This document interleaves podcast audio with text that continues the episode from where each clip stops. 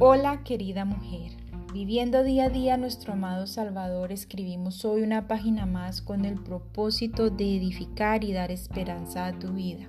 Quiero bendecirte y darte la bienvenida a una reflexión más aquí en Diario de una Mujer Cristiana. Continuando con nuestro tema diciendo no a la tentación, hoy veremos no solo de pan vive el hombre.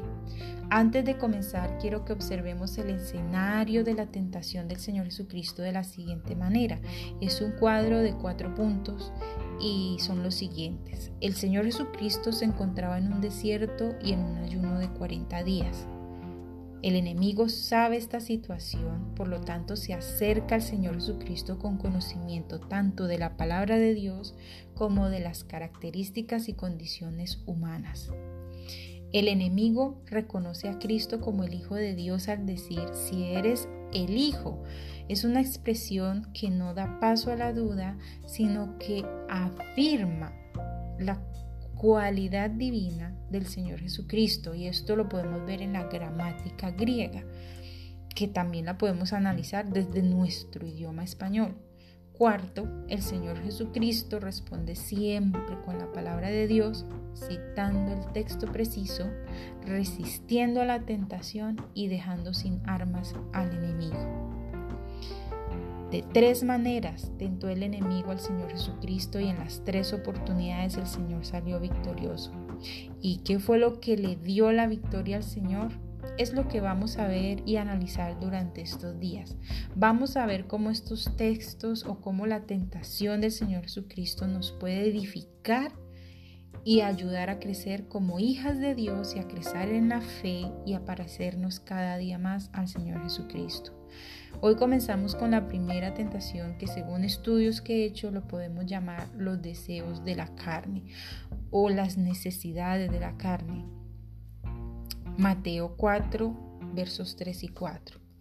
¿Qué nos enseña a nosotras estos dos versículos o esta experiencia del Señor Jesucristo mientras estuvo aquí en la tierra como hombre?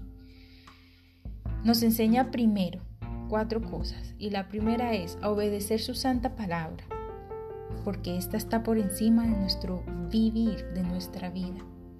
Aunque comer es una necesidad primaria en nuestra humanidad, conseguir pan no es lo más importante en la vida, mientras que la obediencia a toda palabra que sale de la boca de Dios lo es.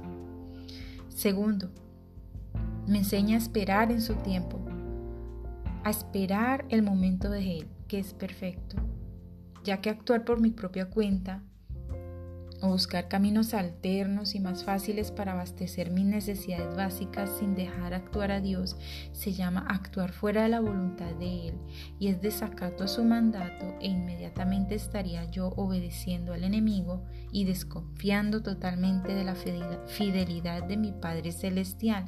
En pocas palabras, estaría yo pecando. Para ser más explícita, tres palabras estaría yo pecando y eso no lo queremos. El tercer punto es aceptar con humildad las situaciones difíciles. La escasez, el hambre u otros eventos relacionados a estos trabajan directamente con mi carácter, ayudándome a ser más humilde, a depender más de Él y a entender más las cosas eternas que por ahora son inmateriales a mi vista. Sabemos que no podemos ver más allá porque estamos en este cuerpo y estamos en un mundo material. Sin embargo, desde ya podemos ver las riquezas espirituales porque gracias a la voluntad y a la misericordia del Señor y a su gracia podemos vivirlas desde ya.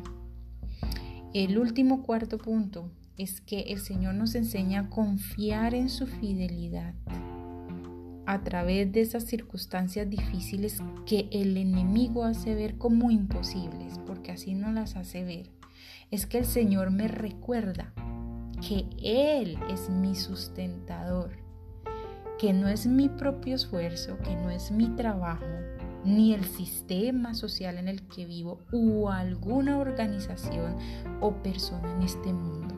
Nadie me sostiene, solo Dios. Amada, no importa cuán intensa sea la tentación o prueba, Esfuérzate y sé valiente en obedecer a tu Señor. Confía en su palabra y en sus promesas. Él se encargará de recompensar tu esfuerzo y tu devoción a su tiempo. ¿Cómo te recompensará? Espiritualmente y también materialmente. Nuestras necesidades no pueden ser más importantes que el amor que debemos sentir por nuestro Dios y no pueden estar por encima de la obediencia a su voluntad. Por lo tanto, di no a la tentación y sí al Señor.